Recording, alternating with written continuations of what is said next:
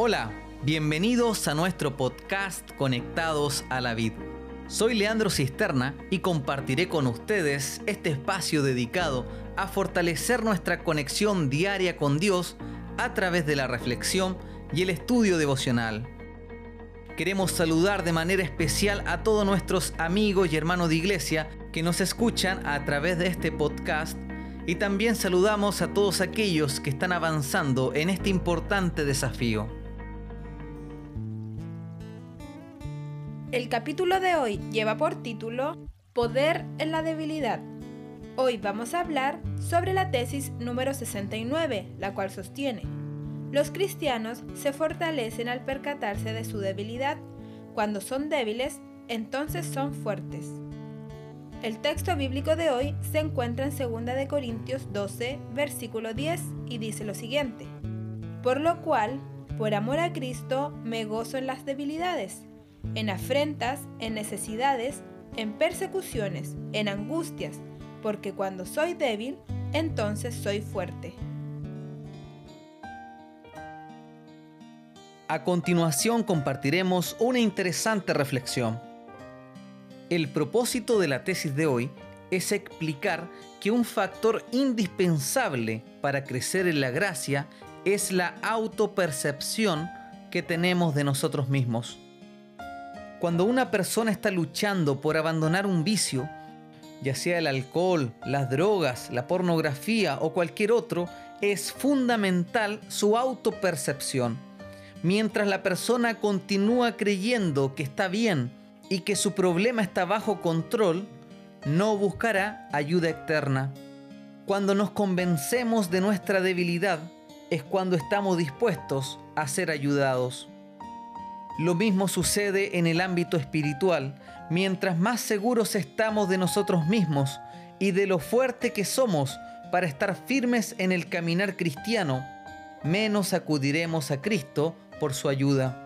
En el texto bíblico que leía Gaby en un principio, el apóstol Pablo escribiendo a la iglesia en Corinto, en su segunda epístola, capítulo 12, versículo 9 y 10, leemos lo siguiente. Y me ha dicho, bástate mi gracia, porque mi poder se perfecciona en la debilidad.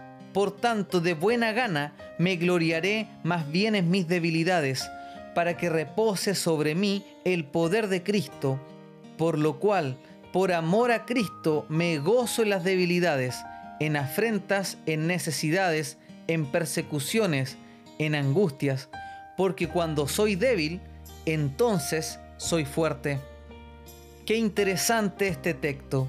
El poder de Dios se perfecciona en la debilidad, porque es la debilidad un estado en el cual estamos dispuestos a ser restaurados aquella persona que se autopercibe fuerte no siente necesidad de ser restaurado.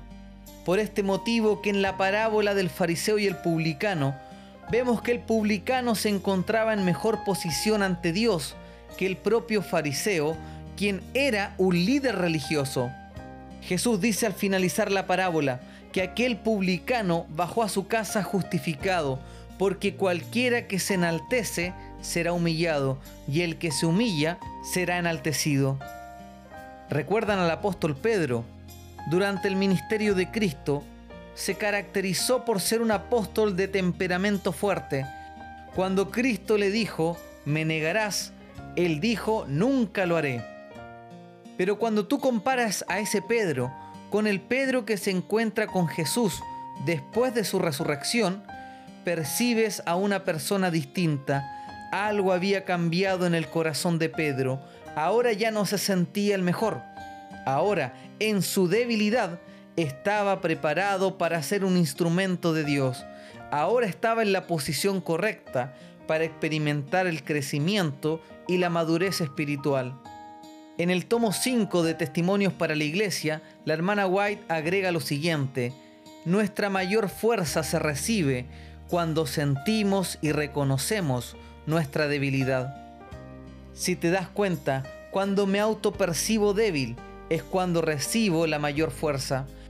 Por eso mi amigo, déjame decirte lo siguiente, no importa cuán débil seamos, no hay que desanimarnos, podemos llegar a ser fuertes en el Señor. Presta atención al consejo del apóstol Pablo a la iglesia de Éfeso. Por lo demás, hermanos míos, fortaleceos en el Señor y en el poder de su fuerza. Somos fuertes solamente en Cristo. Somos victoriosos solamente en Cristo Jesús. Mientras permanecemos en Él, todo es posible. Me despido y te dejo invitado a continuar con tus estudios devocionales. También te invito a participar de nuestra cadena de oración todos los días a las 7 de la mañana y también a las 7 de la tarde. Finalmente te invito a suscribirte o a seguir nuestro podcast, el cual está disponible en las plataformas más populares. No olvides compartirlo con todos tus amigos para que más personas sean bendecidas con este proyecto. Y nos encontramos nuevamente mañana para el repaso de la tesis número 70. Que Dios te bendiga y que Dios te acompañe.